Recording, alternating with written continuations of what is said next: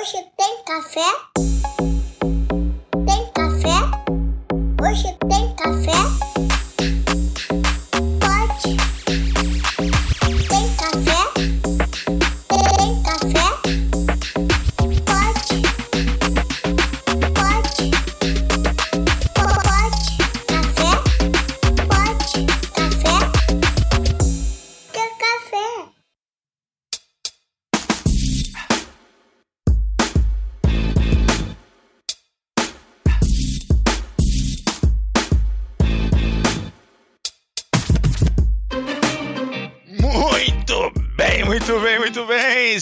Começando mais um Pod Café da TI, podcast tecnologia e cafeína.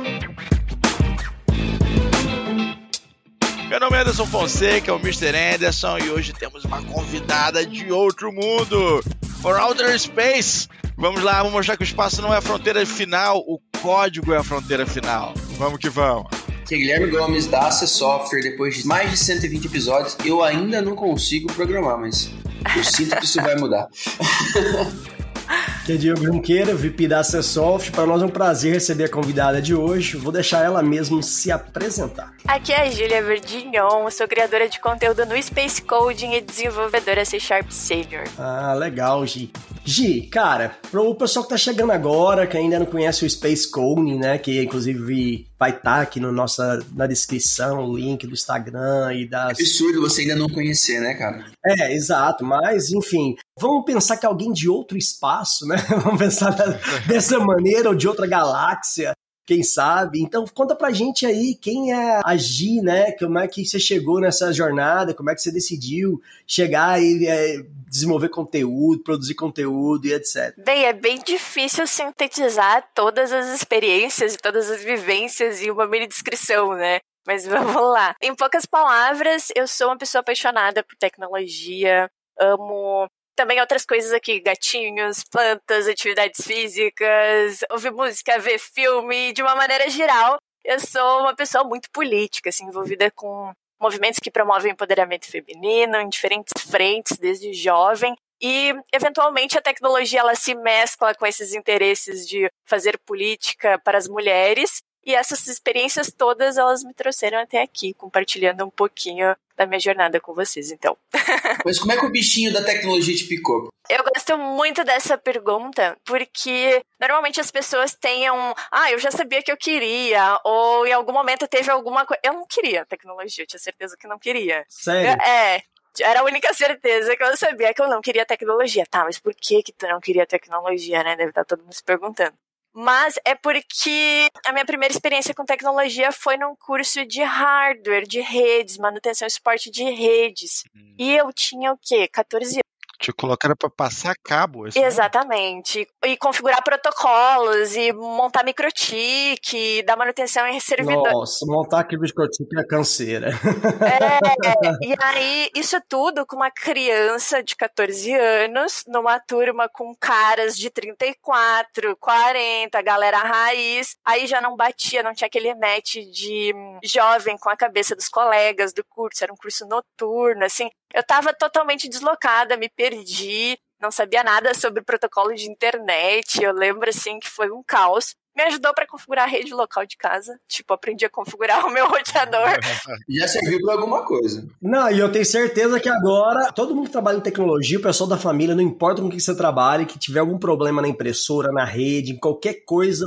Se tiver problema no purificador, vai te pedir para ver se arrumar. Então você já tem conhecimento de hardware aí, já, já tá na frente da gente. O básico de atendimento familiar. É, exato. tinha esse espírito de fuçar nas coisas. Então eu já era pessoa da TI sem ter um curso de TI. Eu arrumava parabólica, não sei se vocês tiveram parabólica. Sério, cara, eu tive, eu tive, eu fui ter assim no interior, cara, eu tive parabólica, cara. Pensa. É, eu arrumava isso, arrumava o, o toca DVD, trancava o CD.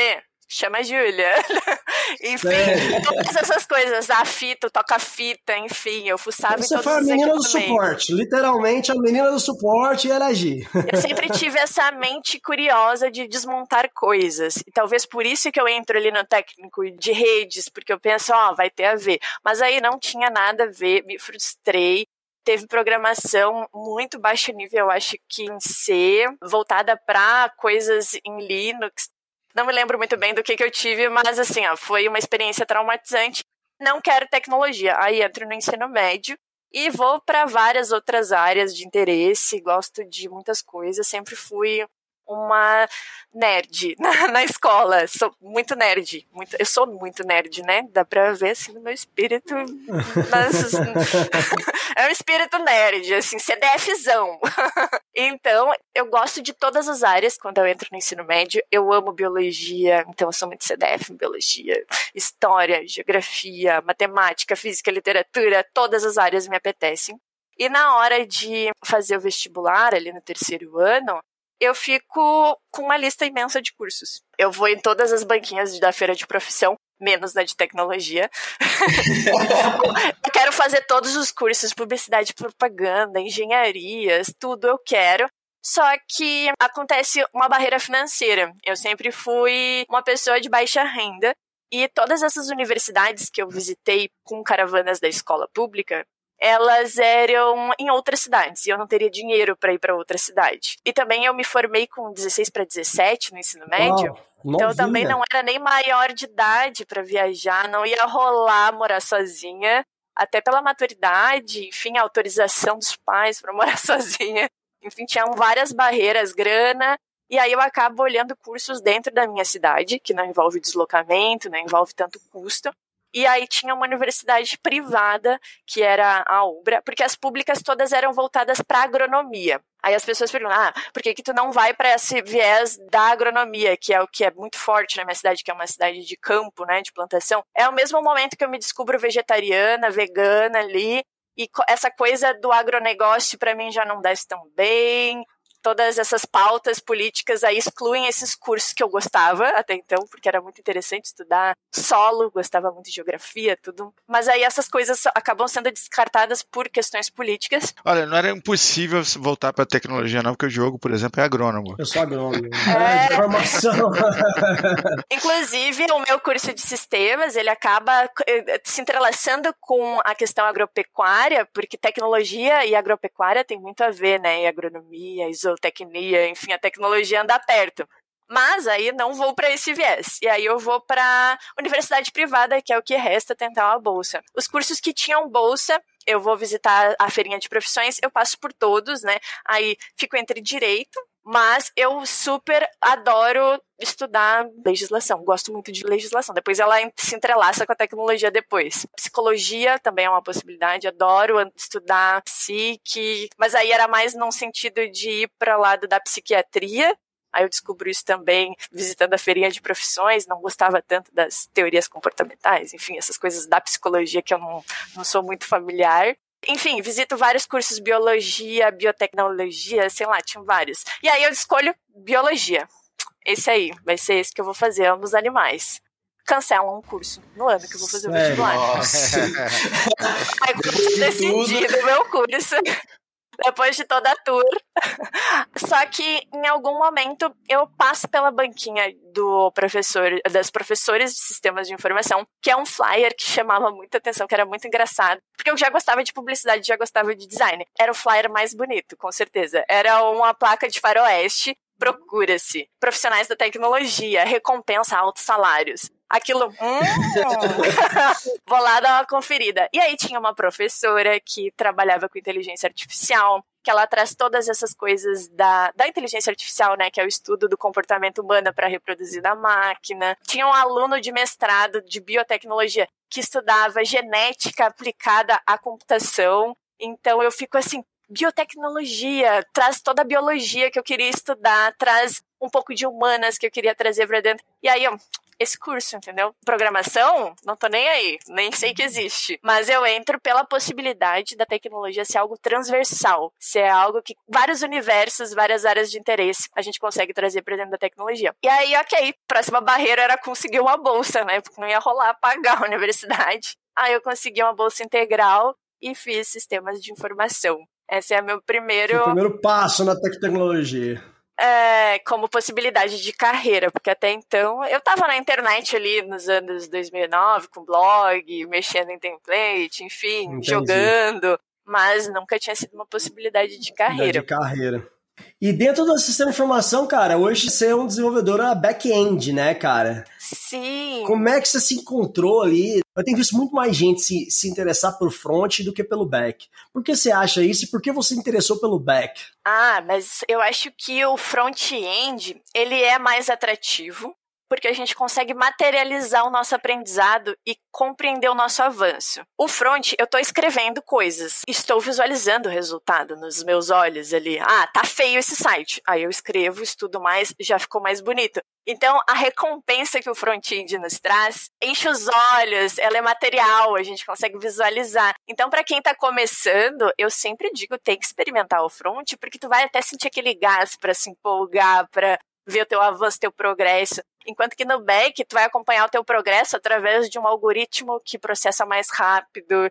É um avanço mais subjetivo, é um clean code, é uma arquitetura. Então, por isso eu acredito que as pessoas tendem a ir para o front e depois se especializar em back, mas mais por acompanhar melhor, assim, eu gosto de também indicar que as pessoas comecem full stack, aproveita os dois, vai vendo o melhor dos dois mundos até se especializar em um só. E como que isso entra dentro da graduação, né? Sistemas de informação na universidade que eu fiz é um curso muito amplo. O objetivo dele é te formar para o mercado de trabalho e ser um CTO. Aí ele te apresenta tudo, tudo. Então eu tive assembly, redes, gestão de projetos, SQL, server, enfim, tive bancos de dados relacionais, não relacionais, em várias linguagens, tive linguagens web, linguagens comerciais é um curso super amplo. Então a gente tem diferentes experiências e aí faz com que a gente experimente diferentes áreas. Por isso que os sistemas de informação é um curso que eu super recomendo, assim. Eu em algum momento eu eventualmente entrei em contato ali com estruturas de dados e com essa parte que é mais manipulação de back-end e é quando eu me apaixono realmente por programação. E também porque acho que era uma professora mulher que dava aula, ela era muito brabona das lógicas. Então a representatividade ali ela veio muito a calhar porque eu amava a aula dela. E ela era monstrona, né, assim, ó, no back-end. Até seria a minha próxima pergunta, cara. Como é que era a sua turma, questão de representatividade, questão de quantas meninas, quantos meninos, como é que era a divisão da turma lá? E você já disse que achou numa professora ali uma, uma pessoa, um role model, vamos dizer assim, que você fez te interessar. Isso é muito importante, né? E hoje você, o papel que você e outras meninas fazem ali nas redes sociais, vocês são role models para outras meninas que estão começando. Como é que foi isso lá no seu começo como universidade ali? Como é que era lá atrás? Eu acho que eu fui a primeira menina a entrar na minha turma. Primeira menina no curso, não, de longe. Tinha uma veterana que a gente não chegou a ser colega, eu acho, mas era só eu na minha turma. Aí era a turma de uns 40 homens e eu de menina. Aí eu acho que já rolou essa identificação porque a gente virou muito amigas, eu e a professora. Então ela meio que já me acolheu e pegou na minha mão e disse: vamos. Então eu acho que já rolou esse incentivo também por sermos mulheres. Demorou até, eu acho que o primeiro e o segundo ano eu fico sozinha como mulher ali no curso. E depois entram algumas meninas como bicho. E, mas aí é uma relação distante, porque eu já tinha avançado no curso, enfim, acabamos fazendo poucas disciplinas juntas. Legal. E, cara, assim, uma curiosidade, né? Na década de 70, as turmas de bacharelado em ciência de computação contava com 70% da turma de mulheres, né? A primeira programadora foi uma mulher, a britânica Ada Lovelace. Por que, que você acha que isso mudou e por que, que você acha que só agora a gente tem visto bastante trabalho, inclusive, é importante que você, a Silvia e várias outras meninas têm, têm feito aqui, né? Silvia delas programa, um abraço para ela tem feito, eu acho que tem influenciado muitas meninas a entrarem nessa área e voltarem para essa área. Porque você acha que ficou, começou lá atrás como um movimento onde tinha muita menina, se olhar as turmas lá, eu tenho uma palestra da Cláudia Marquezine, que é CIO da Pets, que mostra isso sensacionalmente, né, visualmente, assim, como é que era e de repente como é que foi. E agora a gente tem visto bastante meninas já se interessando novamente, né, você vão nos eventos, tá assim, tem hora que tá meio a meio, tem hora que tem mais meninas, e isso aí tem mostrado uma grata surpresa pra gente. Por que, que você acha que você que tá, tá na causa, milita, tá palestrando em vários eventos, conversando com as meninas, por que você acha que esse movimento tem acontecido e por que você acha que demorou tanto assim? Bem, essa pergunta ela não é tão simples, né? Ela inclusive motivou a minha pesquisa de mestrado. Eu faço aí uns dois, três anos só pesquisando por que, que as mulheres desapareceram da tecnologia. Peraí, peraí, você não está entendendo. Você pesquisa por dois ou três anos, a gente já chega aqui no final da pesquisa e só te pergunta. Só pergunta, e qual é o resultado? Não vem dizer 42 não, pelo amor de Deus. Eu ainda não li esse livro, mas eu já sei que o resultado não, é 42. Ah, Peguei a referência. Ler. Precisa ler, precisa ler. Precisa. Uh, então, durante esses anos de pesquisa, tentando entender, né, começa aí. Eu começo exatamente com esse dado, que é uma pesquisa que super evidencia, né, as mulheres eram 70% dos alunos nas turmas e daqui a pouco desaparece todo mundo. Só que eu não vejo como o mercado um fator que, que excluiu as mulheres. Eu vejo uma coisa um pouquinho maior. Não é bem o mercado que não despertou, eu vejo a sociedade como um todo como culpada ou a gente como comunidade como parte da exclusão das mulheres da tecnologia. Porque a emancipação, quando a gente fala de emancipação feminina no Brasil, ela vai chegar muito tarde pra gente. Porque a gente olha para a história do Brasil, nós mulheres não éramos nem vistas como cidadãs e isso não faz nem 100 anos, né? A gente não tinha direito a voto, a gente não tinha direito a documento como CPF, a gente podia ter conta, a gente não podia trabalhar fora de casa sem autorização do marido. Então, são várias coisas que de alguma forma já refletem a pouca representatividade das mulheres nos centros acadêmicos, quando a gente olha historicamente, as mulheres dificilmente são maioria em cursos que não, não envolvem o cuidado, né? Que é pedagogia, que é as licenciaturas. E isso tudo é muito recente. Como eu disse, né? Não fazem 100 anos. E esse fator diretamente impacta nesses números. Quando a gente olha para ciências e tecnologias, é em 2002 que a gente começa a pensar direitos para as mulheres, que a gente tem uma secretaria especial de direitos para a mulher, é algo assim que ela é criada. E aí a gente começa a ter movimentações efetivas ali para a transformação do cenário das mulheres nas ciências e nas tecnologias. Aí a gente tem uma intervenção ali da Sociedade Brasileira de Computação com algumas iniciativas que vão tentar entender por que, que as mulheres estão subrepresentadas dentro dessa área. E aí começam a surgir diversas explicações. A gente começa a virar, a gente começa a encontrar barreiras sócio-institucionais, né? Aí vocês vão até ver alguns nomes que são super comuns, assim. Teto de vidro, quem nunca ouviu falar, né? Mansplaining, gaslight, manrupt, impropriating. São todas metáforas que elas vão evidenciar todos esses motivos pelos quais as mulheres elas não estão dentro da tecnologia de uma forma efetiva, ou quando elas chegam, elas não permanecem e desistem. E além disso, a gente tem a barreira sociocultural, né? Que a gente tem o lugar de mulher tal, lugar de homem é tal, mulher tem habilidades naturais para, homens têm habilidades naturais para. E aí a gente tem uma série de literaturas que vem tentar embasar de forma científica que o cérebro feminino ele é subjetivo, o cérebro masculino é exato. Esses estudos eles vão se desfazendo, né, com outras pesquisas que comprovam que não existem cérebros femininos, cérebros masculinos, e que tudo era uma questão social, cultural, que não incentivavam as mulheres a desenvolver a lógica, se interessar por matemática, que por isso a gente acabava não entrando nas exatas, não atuando com ciências.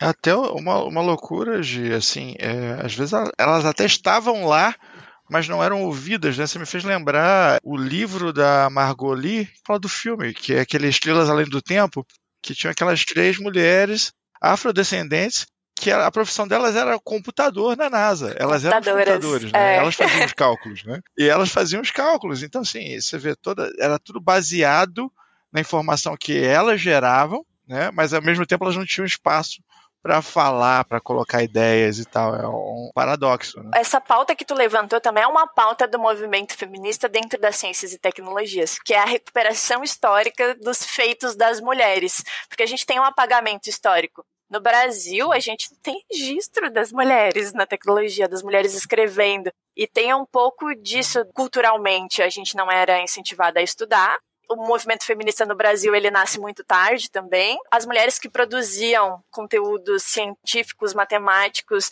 assinavam com nomes masculinos muitas vezes. E fazer essa recuperação histórica também é importante para trazer a nossa representatividade ali. Uma mulher foi a primeira a escrever um código, sabe? As mulheres estavam trabalhando no backstage da NASA todas essas visibilidades é uma pauta do movimento de recuperação histórica das mulheres, sabe? É importante tentar descobrir todos esses fatores e ainda é um pouco nebuloso o porquê que a gente desaparece. Mas a gente já tem todos esse cenário. Esse negócio de, de mulher assinar com o nome masculino para ter credibilidade né, a chance de ser lida. Não, e não ser presa também, né? A gente tem questões um pouco mais é, proibidas. Mulheres. O buraco que... era mais embaixo, né? Exatamente. Situação bem complicada. É, lá no, no seu Instagram, eu imagino que você deve receber centenas de mensagens de meninas que você com certeza inspira, né? Primeiro eu queria saber quão gratificante é você poder estar tá compartilhando conteúdo, poder estar tá viajando em diversos eventos, participando, palestrando e sendo inspiração e ser role model para essas meninas que estão vindo aí hoje e estão se interessando cada vez mais pelo código, pela programação, que a gente sabe que o futuro tá ali, né? Tá nos códigos. Muitos empregos vão sumir, a inteligência artificial vai assumir, os robôs vão assumir mas vai ter que ter alguém programando, vai ter que ter alguém criando aquilo ali, né? Então, os futuros realmente está tá nesse código. E é importante demais. A gente vai precisar de gente que fala robonês, né? É, exato. É. Ninguém falando robonês. Alguém vai ter que interpretar o R2D2, né, cara? E é importante demais. O Instagram, o seu, cara, é super bacana. Eu tava vendo aqui agora tópicos para explorar no portfólio de back-end. Você dividiu ali em 10 tópicos em níveis fáceis, médios e e é muito material e avançado, você facilita. Tem uma coisa que a Gi faz que eu adoro, eu sempre curto, mostra umas dicas de carreira, cursos gratuitos e tal. Tudo que tem assim, caminho, atalho. Assim, cara, na minha época, se tivesse alguém entregando Facilita. conteúdo nesse formato, assim, é, hoje em dia, assim, isso é muito Maneiro legal. que vocês têm toda essa percepção. Fico muito feliz até, foram. Obrigada. Não, mas é, é, fato, né, cara? É, eu acho que tem, com certeza você está ajudando a gente demais e, e, deve receber essa gratificação, assim, forma de agradecimento, as meninas tá agradecendo você em evento. Eu queria que você compartilhasse um pouco desse sentimento, como é que é. Ah, eu acho que a melhor coisa de criar conteúdo, com certeza, é essa conexão que tu falou. As meninas entram em contato ali comigo, a gente troca figurinha, a representatividade, ver uma mulher falando. Hoje eu tenho empoderamento tech para falar sobre tecnologia. E quando eu comecei, se não fosse talvez essa professora empoderada ali dando aula, mostrando que era possível ser brabona em tecnologia, talvez eu não tivesse insistido. Porque às vezes a gente pensa, ah, mas não faz sentido você precisar de representatividade para ocupar um espaço. Mas é algo que bate no nosso inconsciente. A gente não vê ninguém ocupando aquele lugar, alguém que pareça com a gente, a gente não vê alguém protagonizando, construindo coisas, e automaticamente o nosso imaginário ele pensa que existe essa possibilidade de participar. E agora, mais do que nunca, nós temos várias meninas. É um aumento grande ao mesmo tempo, mas quando a gente olha populacionalmente, é um aumento assim tímido de participação feminina dentro da área. Mas eu acho que já é muito mais incrível do que quando eu comecei, que não tinha ninguém para eu olhar assim e dizer, poxa, será que tem mais alguém fazendo tecnologia? E ainda mais tentando entender por que, que as mulheres não estão na tecnologia, né? É muito legal, primeiro isso. É muito gratificante receber mensagens, como tu citou, assim, das meninas dizendo que maneiro, tem uma menina no back-end fazendo back-end. E eu, ai, amiga, vamos! vamos juntas conquistar o mundo da tecnologia. É muito legal. E quanto aos conteúdos, nossa, eu tive muita dificuldade em encontrar materiais. Porque eu meio que peguei o início da popularização da internet. Então a gente tinha o que? Orkut, Facebook. Não tinha essa energia de criação de conteúdo para além daqueles fóruns complexos. Tinha uns fóruns meio obscuros, assim. cheguei a usar o Reddit, que hoje é popular, mas era, tipo, muito difícil de usar tudo, era tudo em inglês. As pessoas não compartilhavam conhecimentos, baixar um vídeo no YouTube era um pouco difícil porque a internet era discada. Tipo, tinha que buscar atrás de livro, então isso já era uma barreira pra gente não querer produzir tecnologia. Aí eu tento mastigar, porque hoje a gente tem o um efeito contrário, tem muita coisa gratuita espalhada pela internet e a galera não consegue chegar. Então, o meu objetivo com o Instagram é um pouco concatenar todas essas oportunidades, essas possibilidades de capacitação gratuita, que é uma coisa muito importante, né? Porque. Fazer um filtro, né? Porque tem muita coisa, mas nem tudo é tão bom quanto. E ao mesmo tempo também direcionar essas pessoas. Ó, eu tô te dando uma lista de cursos gratuitos. Mas o que, que você precisa buscar dentro desses cursos gratuitos? Aí entra esses roadmaps, essas dicas de carreira, o que, que estudar, tópicos para explorar. Então eu tento entregar um pouquinho do que eu não tinha e ah, suei, suei. Porque a minha carreira, quando tu vai olhar assim, eu levo muito tempo para entrar no mercado, justamente porque eu fico perdido, o que, que eu faço, o que, que eu estudo. E aí eu tento mastigar ao máximo pra galera, assim. Tem conteúdo gratuito. Eu nunca paguei por nenhum curso. Foi tudo bolsa, foi tudo gratuito de livro, de universidade, de oportunidade, de iniciativa do governo. Tipo, minha profissionalização. Eu cheguei até aqui com tudo grátis, então é possível se capacitar. E se você tem como investir, também tem ali umas indicações de cursos pagos através de parceiros que têm a mesma filosofia que eu, né, que é a minha marca. Eu tento concatenar tudo ali no Instagram. É claro que eu tenho o super sonho de criar muitas coisas grandiosas tipo, dar aula no YouTube, coisas mais grandiosas que vão vir. Tipo, o Instagram eu vejo como o primeiro canal que eu já vi que teve resultado, que já impactou e transformou vidas ali. Galera, às vezes compartilha que conseguiu vaguinha só com os cursos que eu compartilhei, sabe? Eu fico, me dá um abraço. Não, sensacional. Eu tô vendo aqui, tava vendo o mais cedo um post sobre os elos do, dos profissionais. Nossa, aí me identifiquei muito, porque eu sou viciado em LOL. Mas eu, eu, já, eu já percebi que eu não vou sair do ferro, então. Eu só gasto meu dinheiro com, com, com, com as skins, então. com skins.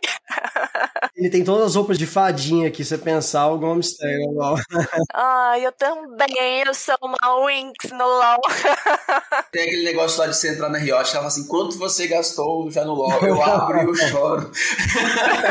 Não, não pode ser assim também. Investimento. É investimento. Tá, vamos lá. Sua fada tá bonita, é investimento. Não vai querer. Você não vai querer matar um Goblin com uma fada feia. É, não. tem que dar o close. tem que sustentar Aí o sabe o Anderson não sabe como é que funciona o LOL, que ele mandou Não um negócio Goblin. que não tem nada a ver. O Anderson demonstrou que nunca viu LOL. É. Eu- Não, eu joguei LOL uma vez. Aí eu falei, é, não, não é pra mim. É que você não comprou umas roupinhas, cara. Aí você começa e você. É, você compra, você fica, você- o apego é, continua, né? Que você tá. Eu acho que o próximo post vai ser uma analogia sobre a dificuldade de começar a jogar LOL, porque assim, ó, a primeira vez eu desisti também. E manter a persistência até conseguir. Isso, isso é uma pergunta legal sobre a dificuldade de começar. O que você fez ali fantasticamente bem no teu canal no Instagram é criar um formato. Criar um formato é difícil.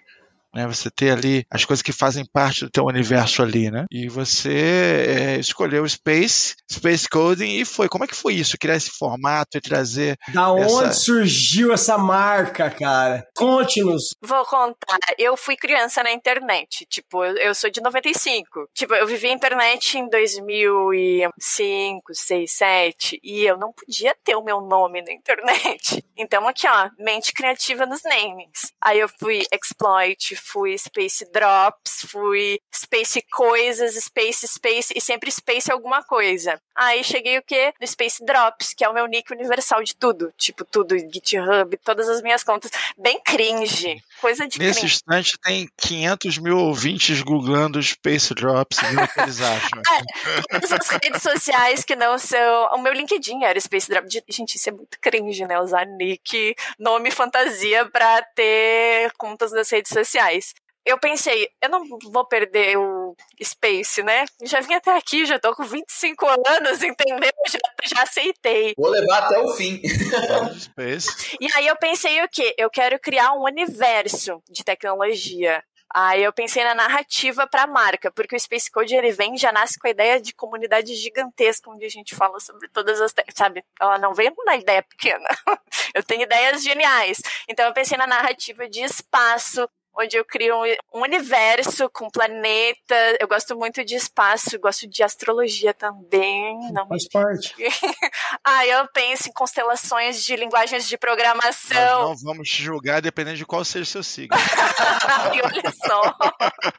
Mas assim, uma pessoa muito imaginativa. Aí eu pensei em construir uma comunidade onde as pessoas são space coders. E aí tem um universo de codificação. Space Coding não era para ser o meu nome, era para ser um Uhum. nome de comunidade. Tem o universo Space Code, onde tem os Space Coders, e acabou aí botando minha- o meu rosto demais. Tanto que no início eu não faço muitas publicações com o meu rosto. A gente tem que aparecer, né? A gente tem que dar cara para as coisas e fica mais fácil de criar conteúdo falando. Então, eventualmente, eu me torno Space Code, mas nunca foi a intenção. Alguém te chama de a Space Code. É, eventualmente as pessoas é. me chamam. É igual o Zelda. Ninguém sabe que o nome do personagem é Link, né? Só o Zelda. Porque eu tá acho ali... que eu vou aceitar o Space Code, vou tirar o G ali, vou botar é Space Code. Eu acho que você já pode fazer isso, já pegou a marca, não tem como. eu quero criar um universo onde tem as pessoas Space Coders, mas eu não queria ficar narcisista, sabe? Talvez eu descartei a oportunidade de ter os Space Coders usando Space Coding como um nome. Eu tenho que pensar sobre não, esse não, universo. Não, não, não, não, não, Faça. Faça porque é muito bom. Não é narcisismo isso. A ideia era ser uma comunidade. Pode fazer porque é muito bom e te digo mais, quando você começa a falar, quando você começa a dizer, pessoas com certeza vão se identificar, porque assim, tem tanta gente começando carreira com as dicas que você está dando, tem tanta gente olhando para você hoje, pensando, poxa, é isso que eu quero fazer, é assim que eu quero ser, que por que não? É, Espalha a marca. o Jovem Nerd é. fez isso e deu certo, pô. É o Jovem Nerd, eu não sei então, o nome do Jovem Nerd. Exatamente. Aí, tá Jovem Nerd. Mas, tá, mas, mas, eu vou dar um desconto que o nome do cara é, é Alotone, vai. Tá, Jovem Nerd.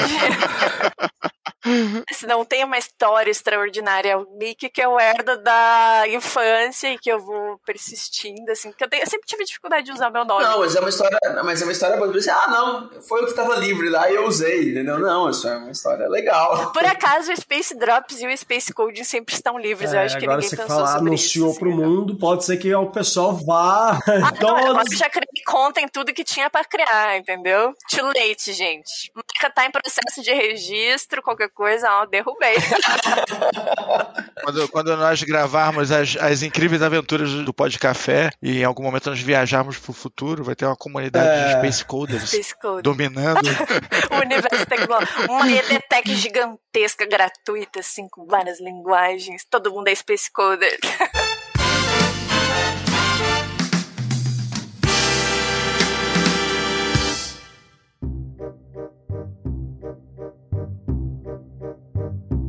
Porra, Anderson, cara, é. Negócio estranho aconteceu aqui agora.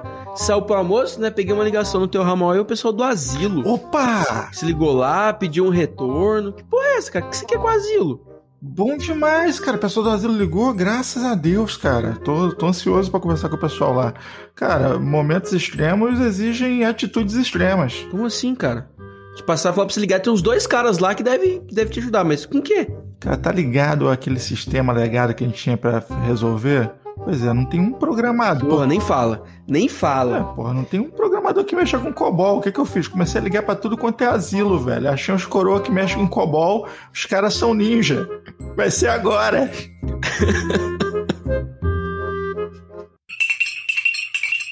Gi, cara, é, além de criar conteúdo, você ainda tem uma, um trabalho paralelo que você realmente coda, né? Conta pra gente como é que você consegue conciliar as duas coisas, porque você produz bastante conteúdo. você dorme, como é que é? Como é que é o seu dia a dia?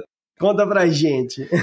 então, eu tenho um CLT, que eu trabalho com desenvolvimento C Sharp. Por que, que eu mantenho o trabalho? Porque eu acho que é muito importante ainda pro meu desenvolvimento ter essas experiências. Diariamente eu sou colocada com desafios, aprendo novas tecnologias pro mercado e também me ajuda a trazer conteúdos voltados pro mercado de trabalho. Então, eu tô ali, eu tô vendo as necessidades, então eu consigo materializar as necessidades no mercado em uma publicação e ajudar as pessoas a direcionar para se preparar para as vagas, às vezes. Nem tão direcionado para o C Sharp, porque eu vejo que as demandas hoje da galera é mais conteúdo de iniciante, mas a minha intenção é cada vez mais, tipo, agora que já tem bastante conteúdo para iniciante, começar a bater no que, que você precisa estudar para o mercado. E mais a fundo, assim, começar a aprofundar pouco a pouco. Você formar uma espécie de funil dentro do seu público ali para o pessoal ir evoluindo junto, né? Seus space coders. É, e eventualmente migrar para outras plataformas onde a gente possa aprofundar mais os conhecimentos, essa é a intenção. Por isso que eu me mantenho ativa no mercado de trabalho, para continuar percebendo esses desafios, continuar me desafiando com essas tecnologias, desafios que só o mercado de trabalho traz para gente. Como é que eu saberia que eu preciso escalar integrações de e-commerce se eu não estou dentro de uma empresa de um e-commerce? Esses problemas, eles não surgem no nosso imaginário do nada. Não tem como. É, então, por isso que eu não me torno só professora. Eu, eu sou graduada no mestrado, mas eu não vou para a carreira acadêmica justamente para me manter ativa com esses desafios do mercado de trabalho que acaba sendo um diferencial quando você está ensinando. Porque assim, eu, eu vim de faculdade pública. É isso que eu ia então, falar. Assim, às vezes as pessoas fazem carreira lá dentro. O conhecimento das pessoas é altíssimo nível, mas nem sempre é tão alinhado ao mercado, porque se as pessoas saíram do mercado há 10, 15 anos atrás, pode ser um problema dependendo do que você espera do curso. Você entra num curso de uma faculdade federal esperando ter base para a partir dali você escolher a tua área e seguir especializando, legal. Se você espera sair muito alinhado ao mercado, talvez um curso de faculdade federal não seja o indicado, por falta desse alinhamento com o mercado. Eu também tenho essa percepção. Não é todo mundo, mas tem muita gente que sabe como funciona, mas não sabe como usa. Sabe uma teoria. Sim, a aplicação prática ali. Aí a gente pode explorar duas coisas, né? A Universidade Federal e a Universidade Privada, que eu tenho visões diferentes sobre o papel de cada uma. Eu acho a federal incrível, vai ter assim oportunidade de participar de projetos. As federais estão cada vez mais próximas das empresas para buscar esse gap, né? Ah, a galera acho que já percebeu, principalmente em tecnologia, é muito rápido. É muito dinâmica. Os, os caras demoram dois, três anos para mudar uma grade de um curso, mas dois, três anos você já tá atrasado. Exatamente. É e aí a minha percepção é de que a federal está buscando isso, mas ela ainda é muito teórica, muito aprofunda muito em diversos temas que a gente não aplica no mercado de trabalho. Enquanto que a universidade privada, para ela se tornar competitiva, ela está sempre ali. Um professor especialista numa área, enfim, a gente tem essas duas diferenças. Mas, para quem quer seguir carreira acadêmica, gosta de pesquisar, gosta de escrever, gosta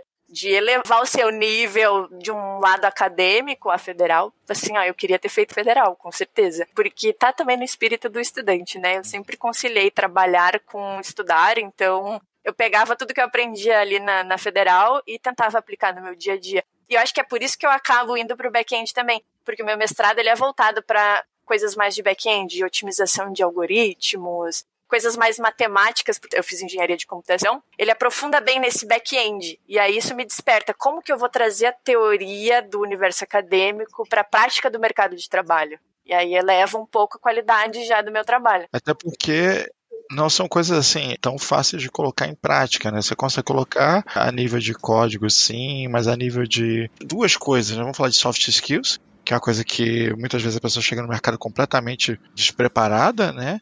E outra coisa é essa coisa estrutural mesmo de mercado, de como funcionam as coisas, né? Porque assim, quando alguém está fazendo curso, sei lá, para se tornar chefe, né? O cara chega em casa e ele cozinha. Ele não vai, não, assim que eu terminar o curso, eu vou fazer um pato dorê, sei lá, pato com laranja. Não, não é assim. O cara, ele está estudando e praticando, né? Em tecnologia é um pouco mais complicado, né? Nem, é, o cara está estudando sobre uma infra que talvez o cara não vai ter nem contato com ela, né, estrutura de bancos de dados que talvez não vai viver na realidade. Foi um diferencial ter trabalhado na C desde no começo da faculdade. Eu comecei a trabalhar na C Software, estava no segundo período.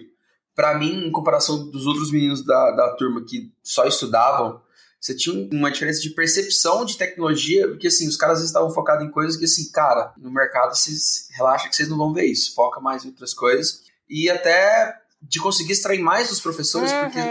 Esse é o principal ponto. Você pergunta, você vai a fundo, você consegue questionar mais, conseguir ajuda de um cara que está nível acadêmico que tem uma outra cabeça para te ajudar a resolver problemas do mundo corporativo. É muito bom. Você, tá, você conseguir fazer uma faculdade e continuar trabalhando na área, putz, é, é o ideal, seria a o ideal. galera às vezes me pergunta, eu já invisto numa faculdade, porque às vezes tem possibilidade financeira de investir num curso de faculdade. Eu digo, assim, ó, se tu pode escolher não fazer uma faculdade, faz um curso, entra no mercado que tu vai aproveitar muito mais a faculdade. Se eu tivesse começado a programar desde o início da faculdade, eu teria, assim, ó, sugado aqueles professores de programação de um jeito, assim, ó, que eu ia aprender muito mais, eu ia ter um aproveitamento muito melhor faz muito sentido isso que tu falou, eu super concordo. Daí eu também entro já no mestrado com vários olhares, assim, tipo, na aula de otimização, coitada da professora, coitada. É, porque assim, quando ele tá numa sala que tá todo mundo no mesmo nível, ele vai nivelar meio por baixo. Porque tá todo mundo no mesmo nível, tá todo mundo aprendendo, ele, ele tem que seguir aquele padrão. Tem alguém para puxar esse cara para cima, você consegue puxar toda a turma. Que você tá fazendo pergunta e a galera às vezes nem tá se ligando no que tá acontecendo. É verdade. Até porque é um universo muito novo, né? A pessoa tá ali realmente entrando, é, conhecendo novas línguas, conhecendo um novo universo e a criatividade de quem tá ali dentro, cara, a cabeça tá ocupada lidando com as novas informações, né? E... Quando você entra em tecnologia, tem gente que entra lá e não, realmente não sabe. Tipo assim, entrou porque, ah, não vou. Não, tem gente assim, que é outro nível. Tipo assim, ah, eu gosto de computador, eu vou fazer negócio, alguma coisa de, de tecnologia. Aí o cara começa a entender programação, lógica, o cara, tipo. E o professor tem que lidar com todos esses níveis, né? E atender todas essas expectativas. Eu já tive aluno que não sabia ligar o computador e eu tinha aluno que já chegou com o site me fazendo perguntas. Como é que tu lida com todo mundo? Manter tudo interessante para todo mundo. É bem difícil, é um desafio. E tem uma coisa que é o seguinte, assim, inspiração, né? O que, que te motiva? Aquela coisa que levanta segunda-feira e, cara, Vamos lá, quero mais. Aliás, segunda-feira não, segunda-feira é para os fracos, né? Quem, quem é que tá no sábado e no domingo estudando mais e buscando mais? O que, que te inspira, né, Ah, eu tenho tantas fontes de inspiração. Profissionalmente, eu tenho objetivos muito claros de onde eu quero chegar, assim, como profissional. Então, isso de alguma forma é uma inspiração para a gente levantar, trabalhar, dar o seu melhor, estudar, buscar aperfeiçoamento. Eu quero ser uma pessoa back-end muito incrível em C Sharp, eu quero ser certificada pela Microsoft, eu quero muitas coisas profissionalmente. Então, só isso já é um gasto para eu trabalhar. Tipo, eu acordo, eu olho para os desafios, vou resolver essa task com tecnologias diferentes, vou aplicar algo legal para otimizar esse desempenho. Então, essas coisas elas já vêm por causa desse objetivo de ser uma pessoa incrível no back-end. E agora, quanto à criação do, de conteúdos, que também é algo que demanda bastante tempo, ah, eu tenho tantas fontes de inspiração. É, as conexões que eu crio com as pessoas. Conheci vocês, conheço muitas pessoas diariamente. Assim, essa conexão, eu sou uma pessoa que é muito apaixonada por pessoas. Gosto de conhecer pessoas, histórias, vivências, compartilhar, trocar experiências, trocar figurinha. Então, eu acho que o que mais me motiva hoje na criação de conteúdo é essa conexão com pessoas. Aí a, algumas pessoas vão dizer, ai, uh, as pessoas te agradecerem não é uma fonte de inspiração. É, mas eu acho que eu me conectar com essas pessoas é muito mais inspirador e muito mais motivador do que qualquer outra coisa, assim, do que o feedback. Então, quando eu crio um conteúdo e eu conheço alguém que foi impactado por aquele conteúdo, eu fico muito feliz, porque eu tô de alguma forma devolvendo tudo que eu recebi lá atrás, quando eu estava começando através desses conteúdos gratuitos. Então eu acho que isso é muito inspirador também. Isso é combustível de foguete, já que isso é Space Code. foguete só, Foguete. Mas é muito, é muito bacana. Nós, nós batemos um papo aqui com o Tawan, é, falando sobre reprogramando a quebrada, né? Ele mudando comunidades. É um cara que se apaixonou por código e de repente ele começa a reprogramar pessoas e e cenários e situação social. E eu te vejo fazendo a mesma coisa, se apaixonando por código. Esse é o título da minha dissertação, Reprograma. Reprogramando a tecnologia. Ah. Ai, que incrível. Tauan tá com a gente no episódio 118. Que vai estar tá na descrição o link desse episódio também, galera. Isso. Então vocês fiquem tranquilos se vocês deram aí. Pronto. E, cara, isso é muito legal. Então você já tá nessa mesma temática, né? Assim, ou a gente está muito alinhado ou vai ser muito previsível. Não, é, quando a gente fala de cenários tecnológicos, de possibilidades de futuro, dificilmente a gente vê grupos minoritários, né, dessa perspectiva que a gente tem hoje. Não conseguiria imaginar um futuro dominado por mulheres, porque a gente não está vendo as mulheres serem inseridas dentro da tecnologia. Então é por isso que eu preciso reprogramar agora, reprogramar a minha comunidade para que elas considerem uh, tecnologia como uma carreira para lá na frente eu ver resultados. E aí a minha dissertação de mestrado, ela vem com simulações sociais dentro é um viés da inteligência artificial, que é para prever cenários. E eu fiz uma previsão de cenários sobre a inclusão das mulheres dentro da tecnologia. Então eu crio o cenário que a gente tem hoje, com as premissas que a gente tem hoje, e o resultado é, as mulheres não vão ingressar e permanecer na tecnologia, mas aí eu tenho várias premissas. Gente, eu tô abstraindo total, assim, a minha pesquisa. não, mas vamos lá. Não, você tá dando spoiler aqui, você tá dando spoiler fera. E aí, com essas coisas que a gente tem hoje, não é suficiente pra gente ter o ingresso e permanência de mulheres a ponto de ter uma equidade de gênero dentro da tecnologia.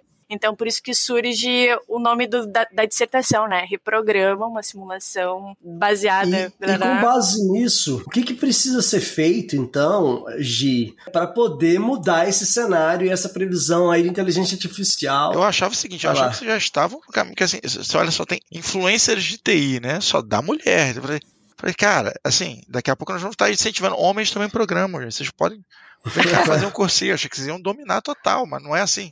Não, não é assim. A gente ainda, quando vai para o mercado de trabalho, tem uma diferença aí de 30% entre os salários, ocupando o mesmo cargo.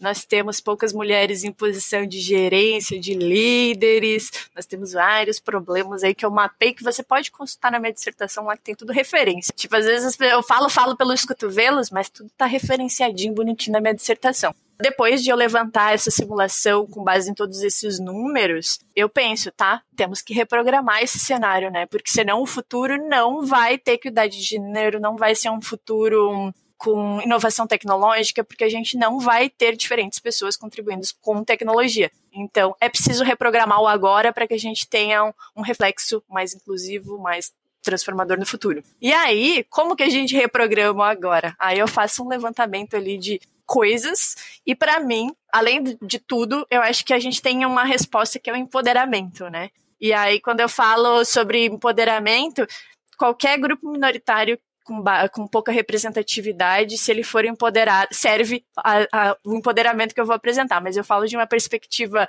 de mulher porque é o meu recorte, né? Então, para mim, empoderar, ele é o que vai transformar, é o que vai reprogramar o futuro, assim. A gente tem que promover o empoderamento feminino. E quando a gente fala de empoderamento, às vezes a gente pensa aí de poder. E aí, quando a gente fala de poder, vem aquelas coisas, né?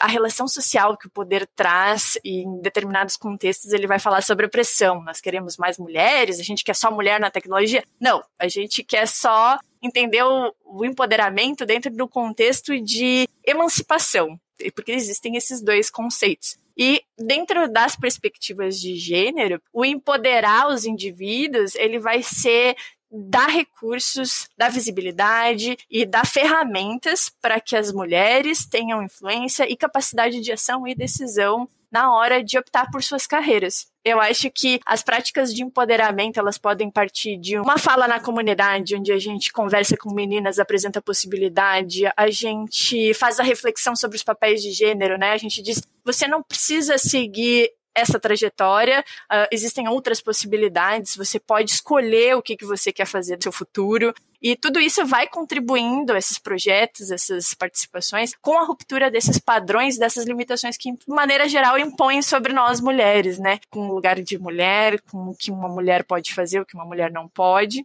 E é aí que eu penso que o empoderamento ele é importante porque ele traz a transformação onde a gente é conscientizada no nosso valor, a gente passa a reconhecer que as nossas falas, as nossas criações, as nossas nós temos competências e elas não estão relacionadas ao nosso gênero. A gente pode ser um agente, um agente transformador da sociedade, a gente pode ser protagonistas das nossas experiências, nós podemos também fazer movimentações para que outras pessoas sejam protagonistas também. E a gente pode alimentar esse empoderamento assim de diversas formas aí. A gente pode discorrer sobre é, estar aqui é estar praticando empoderamento, né? Provavelmente alguma mulher vai olhar e vai se identificar e vai dizer: "Ela está falando sobre tecnologia, talvez essa sementinha do poder que eu tenho sobre a tecnologia empodere ela para que nasça ali uma mulher que fale sobre tecnologia, se sinta vontade, se sinta representada. Eu acho que o empoderamento é a semente da transformação, da reprogramação. Eu acho que a gente só consegue reprogramar o futuro a partir do empoderamento dos indivíduos. Agora, talvez um off-topic. É por isso que eu não trago a palavra feminismo com tanta força no meu discurso, porque a gente tem algumas palavras que elas foram meio que mal vistas e fazem com que a gente não toque as pessoas. O empoderamento também, eu sempre explico por que, que eu estou utilizando empoderamento, justamente para as pessoas não, ai, lá vem ela falando dessas militâncias, porque as pessoas elas estão distantes de tudo isso e eu preciso empoderar elas de verdade, transformar, plantar a sementinha lá dentro para depois começar a fazer com que ela reconheça o próprio poder e se sinta uma pessoa capaz de criar tecnologia. Uhum. Sensacional. E aí, pegando nisso, né, Gi, eu vejo você sempre presente em diversos eventos, né, e em diversas ações algum delas até o Seven Days of Cold junto com a, com a Lura, né, Space Code mais a Lura.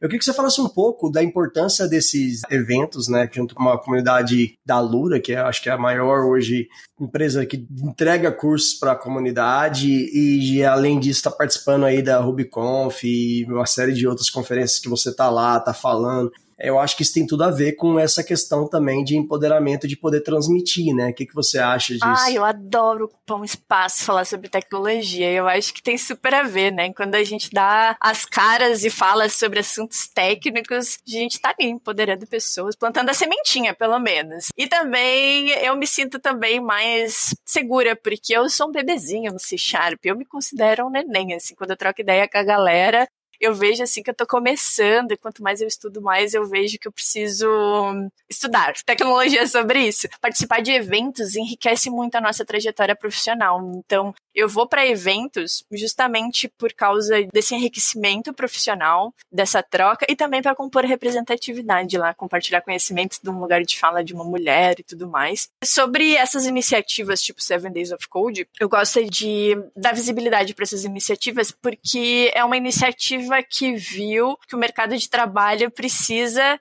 de pessoas com determinados conhecimentos. E o Seven Days of Code ele é uma iniciativa gratuita justamente que te coloca em contato com desenvolvimento de projetos necessitados, com skills necessitados pelo mercado de trabalho. Então é uma oportunidade legal para quem quer montar um portfólio com skills desejadas pelo mercado participar. E aí tem várias stacks. Eu estou responsável ali pelos desafios de C Sharp. Durante sete dias eu vou mandar e-mails no seu inbox te incomodando, mandando você estudar alguma coisa e te desafiando desafiando a fazer alguma coisa. Então eu gosto muito de Seven Days of Code. Existem outras iniciativas, eu quero fazer o 100 day 100 dias de código. Vamos parar com o inglês? 100 dias de código. é, fica difícil, né? É. A gente bota um pedacinho em inglês, um pedacinho em português. Não, é, colocou numeral, é, não, fala, não tá falando até o numeral. É, vamos aproximar a tecnologia do Brasil, falar em português. Tá certo. Eu gosto disso também. Eu traduzo tudo no meu perfil, boto o máximo de coisas em português também. E eu quero fazer os 100 dias de código, daí seria um desafio do universo Space Coding ali, pra galera Uau. codar em back. Eu estou escrevendo esse desafio. Estou em dúvida se eu faço em C Sharp ou se eu faço livre. Estou criando adaptações para ver se vai funcionar. Porque eu domino mesmo é C Sharp, né? Aí quando eu vou tentar ver se isso se aplica para outras áreas, eu preciso da opinião de especialistas de outras áreas e ainda não estou com um projeto tão maduro assim. Eu achei essa ideia genial de fazer os sete dias de código, mas eu quero fazer uns 100 dias, que a galera suar aqui, ó. Entendi. Quero ampliar o negócio mesmo, é isso aí.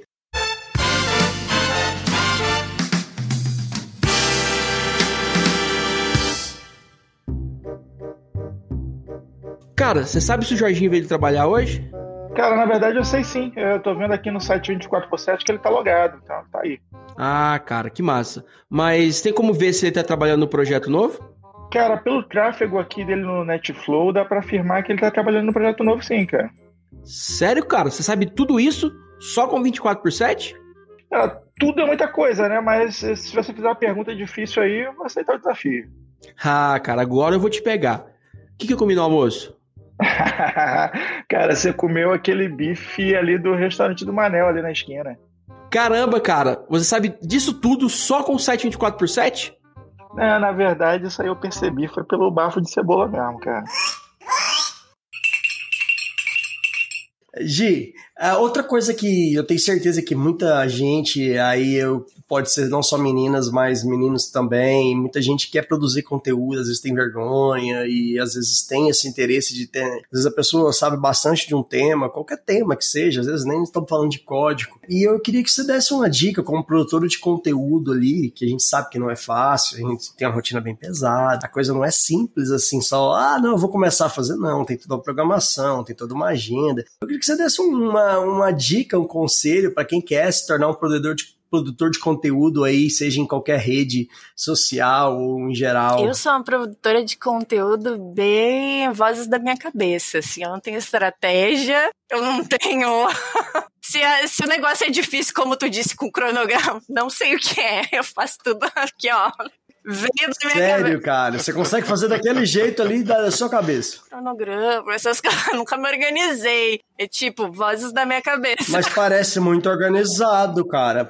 A gente olha pra sua cabeça, então ela é realmente ela é de outro espaço. É, porque exatamente. Eu É, achei cara. muito chique, porque como ainda eu não tenho tempo justamente para dedicar para isso, assim, não é a minha não é minha fonte de renda, não é algo que eu faço que eu ganhe dinheiro, aí acaba sendo tipo, faço o que me dá vontade, faço o que me dá na telha. E conforme a galera vai pedindo, eu vou anotando, é claro, não deixo também 100% aleatório. Tudo que me manda no inbox, eu vou ali e anoto. Ah, fazer algo assim. E aí, um dia, se eu passar por esse conteúdo, eu vou ali e crio alguma coisa. Mas, para quem tá começando, eu gosto de dizer que é importante criar conteúdos mesmo que você não publique. Porque quando a gente ensina algo para alguém, eu acredito que a gente internaliza muito mais esse conhecimento. Tá, né? Tentando jogar pro mundo, tentando expressar, então te surgem mais dúvidas no meio desse processo, pelo menos comigo é assim. Eu sinto que às vezes eu vou tentar explicar um, num post ali o que é, sei lá, C Sharp. Eu não sabia o que era C Sharp. Eu parei para pensar, é uma linguagem de programação. É uma linguagem de programação. E fiquei. Aí, quando eu fui tentar explicar o que, que eu fazia, eu comecei a visualizar todas as possibilidades. E assim foi crescendo a criação de conteúdos, porque daí eu fui abrindo várias possibilidades, porque eu fui me questionando, e aí? E essa área? E o que, que é isso? E só tentando explicar para alguém. E aí nasce a criação de conteúdos. Por isso, quando eu digo, tá começando a estudar, faz um esquema e finge que tá, vai compartilhar em algum momento. Não precisa nem compartilhar com ninguém. Mas cria esse conteúdo. E um dia, se tu se sentir à vontade, joga pro mundo. E eu acho que criação de conteúdo é prática, como qualquer outra coisa. Todas as áreas é prática, né? A resposta. Eu tenho muita vergonha de falar em público. Sério? Não parece. não, não parece. A gente conheceu você pessoalmente, não parece nem um pouco. Você tá quase uma stand-upper agora. A gente conheceu pessoalmente, não sei se você sabe, não sei se você lembra, mas não parece nem um Mas pouco. eu tenho vergonha lá. de falar com as pessoas, eu tenho vergonha de falar em público. Eu estou constantemente saindo da minha zona de conforto. Gente, me dá dor de barriga antes de apresentar um slide pra galera. Abrir uma live, eu fico ansiosíssima. Entrar Sério? aqui, eu estava nervosíssima. Eu, eu fico muito ansiosa. Eu gostaria de melhorar isso, porque eu acabo esquecendo várias coisas que eu gostaria de compartilhar e de falar, porque eu fico muito ansiosa. Mas é sair da zona de conforto. Tem gente que nasce aí com essa skill e eu vou ter que desenvolver. É, pô, e você tá. Você tá indo super bem, né, Você tá cara? indo muito bem. Sensacional, que eu, a hora que você falou, ah, tá de sacanagem, entendeu? É, e aí a criação de conteúdos é assim, a gente vai aprender a ter didática. No momento que eu explicar uma coisa tiver muitos comentários, tipo, não entendi, o que, que tu tá falando? Como assim? É porque eu não soube me comunicar. Comunicar é uma arte que a gente tem que colocar em prática. E se tu não se comunica, tu nunca vai melhorar a tua comunicação. E, é, e eu acho que criar conteúdos te dá, traz muitas soft skills. Eu tenho assim, uma lista infinita que eu posso ficar horas falando sobre criar Não, conteúdo. Teve uma coisa que você falou que, que me causaram arrepios aqui, porque você está falando, ah, não, poxa, a pessoa ensinar aquilo que está aprendendo, né, ajuda você a aprender mais e tal. E se a gente parar para pensar, esse é o core de toda a educação. Né? São pessoas que aprenderam coisas e ensinam coisas para que o outro né, já pegue o caminho. Pô, aprendi que 2 mais 2 dá 4, e aí o cara documenta esse conhecimento e outra pessoa já não precisa mais fazer toda uma pesquisa e aquilo vai e por aí vai. Todo conhecimento ele é construído assim, né? Todo, de toda a humanidade. E aí quando você começa a pegar o conhecimento do dia a dia, começa a documentar isso de uma forma acessível, as pessoas começam a acessar essa, essa informação e elas começam a dar um salto na vida delas, porque você já pesquisou, você já passou por isso, você compartilhou com toda a generosidade aquilo que você tinha para ensinar, e essa pessoa não precisa mais passar por tudo aquilo do mesmo jeito. Né? Você vê o ciclo de educação dando um salto. Né? Isso é muito bacana. Isso é muito bacana, porque eu acho que hoje no mercado de trabalho, inclusive, não cabe mais o profissional centralizador de conhecimento. Aquela pessoa que penou para descobrir um bug e guarda para si a solução. Tipo, tem que compartilhar com o time. Eu acho que essa é uma cultura que está vindo para dentro das empresas. Está todo mundo entendendo que compartilhar conhecimento é importante para o avanço tecnológico. Porque. E, e é isso, essa soft, é uma soft skill importantíssima, né? É, você mata os pais, né? Porque sempre tinha um pai que era o, o, o cara que é pai daquele software, ele é pai daquela outra coisa. Não literalmente matar os pais, tá, Anderson? A gente não é a Susana Ristoffen. É isso que eu ia falar, pai, eu tô, tô, tô, tô no episódio Susana Ristoff. O pai do conhecimento, porque não, o Joe que é pai de três, você começou a olhar pra trás, né? Não, a gente elimina esses caras que são centralizadores de conhecimento. A gente, a gente que trabalha é, com entrega de solução, acontece muito. Às vezes um cara sai da, sai da empresa e ele leva com ele todo aquele conhecimento, e aí demora mais 3, 4, 5 meses até a gente conseguir passar esse conhecimento de novo, e aí as coisas ficam sendo subutilizadas e acaba gerando impacto muito grande. Eu sempre uso o termo generosidade, porque assim, você está compartilhando a informação sem copyright disso. Tipo assim, a pessoa usa essa, essa, isso que você generosamente ensinou, você não está obrigando a pessoa a dizer, não, quem me ensinou foi agir. Não, a pessoa está simplesmente elimina essa etapa, né? Igual a gente vê aí, sei lá, em política, quando um, um outro governo assume, os caras saem trocando as plaquinhas. Não, isso aqui foi para um projeto que já estava funcionando, mas não, agora eu vou fazer um meu. Não é isso, né? A pessoa está simplesmente construindo dali para cima. Isso é fantástico. Gi, é, o que você deixa para os Space Coders, os Space Coders que estão aqui ouvindo a gente? Já, vamos, já vamos botar nome. Que agora eles já sabem que não é narcisismo. Não é narcisismo. tá explicado. Os Space Coders. E os nossos ouvintes também, assim, nós sempre abrimos as considerações finais para você deixar uma mensagem. O que, que você deixa aqui para que os nossos ouvintes carreguem consigo? Também pode deixar jabá, link, curso, tudo. É, link, tudo que você quiser agora é o momento. É, tá é, o que vem por aí, o que, o que tá, projetos, o que vem por aí, fica à tá, vontade. Tá, aí. eu acho que eu vou começar pelos projetos, que, tipo, eu tenho muitas ideias, mas para que essas ideias saiam do papel, eu preciso de engajamento. Então não deixe de me seguir nas redes sociais, tipo Instagram, que é a minha fonte principal de criação de conteúdos. Aí depois estou indo pro Twitter, compartilhando conteúdos diários ali. Dificuldades do meu dia, resolvi, já jogo direto no Twitter, que não precisa de diagramar nenhuma arte, muito fácil, jogo o link dos fóruns das coisas. LinkedIn compartilha algumas experiências, eventos, conteúdos também é, em formato pro LinkedIn. Então, todo o engajamento que cair nessas redes sociais me ajuda a aumentar a comunidade e eventualmente criar mais coisas. Sobre projetos futuros, tô com esses 100 dias de código que eu tô documentando, estou começando a construir um curso gratuito de C Sharp que não tem muitas coisas de qualidade uh, gratuitas do nosso universo net, né? Um universo Microsoft um pouco mais privado, mais fechado. A gente tem uns poucos nomes ali de criadores de conteúdos que são homens, então quero trazer conteúdo gratuito de qualidade para o YouTube ou para Twitch, eu ainda estou em dúvida, mas estou já trabalhando nesse, nesses roteiros, que é o que preciso nesse primeiro momento. E hum, vou começar live coding na Twitch, estou montando aqui. Se alguém quiser resolver exercícios comigo e estudar comigo, coisas aprofundadas de C Sharp, vou estar streamando, tirando dúvidas. Ou ficar lá ao vivo se metendo no teu código. É, acho legal. Esses são os projetos, essas são as coisas que eu visualizo para o próximo ano, porque esse ano já está acabando. Sobre mensagem, muitas pessoas vêm ali no meu inbox e falam sobre será que tecnologia é para mim? Eu tenho determinada história, eu tenho determinada trajetória, determinada idade. Eu acho que o recado que eu posso deixar é que a tecnologia é um espaço que precisa de todos. Precisa. Não estou nem dizendo, ah, você pode entrar. Não, estou dizendo tecnologia precisa de você. A gente está falando de inovação, a gente está falando de futuro. E para ter inovação no futuro, a gente precisa de diferentes visões de mundo, diferentes experiências, diferentes conhecimentos, diferentes backgrounds. Então a tecnologia precisa de você, precisa do seu background. Então, se você quer vir para a tecnologia, esse é o melhor momento possível para você entrar na tecnologia. Ela está de braços abertos, eu estou de braços abertos, também tenho uma mãozinha aqui para lhe acolher, é só colar comigo, que programação eu lhe ajudo. Existem também diversas outras áreas, diversas possibilidades de atuação com a tecnologia.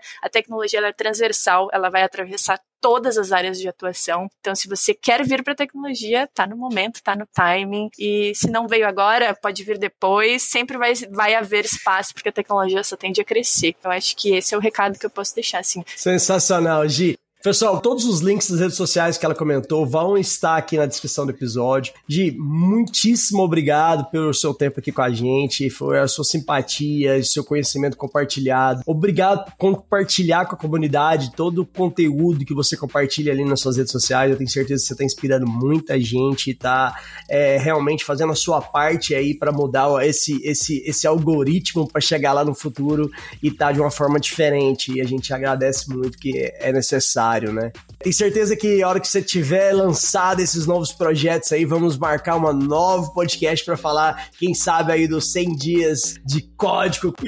Valeu demais. Obrigado. Eu que agradeço esse espaço para compartilhar, convidar a mulheres, já tem várias mulheres aí, vamos apoiar, assistir todas as entrevistas que tiveram aqui, todos os bate-papos. Muito obrigada, eu adoro o trabalho de vocês e Oh, sou muito obrigado. suspeita porque eu sou super fã, entendeu? Ah. muito obrigada pelo espaço, galera, muito obrigada mesmo. Obrigado a você, Gi.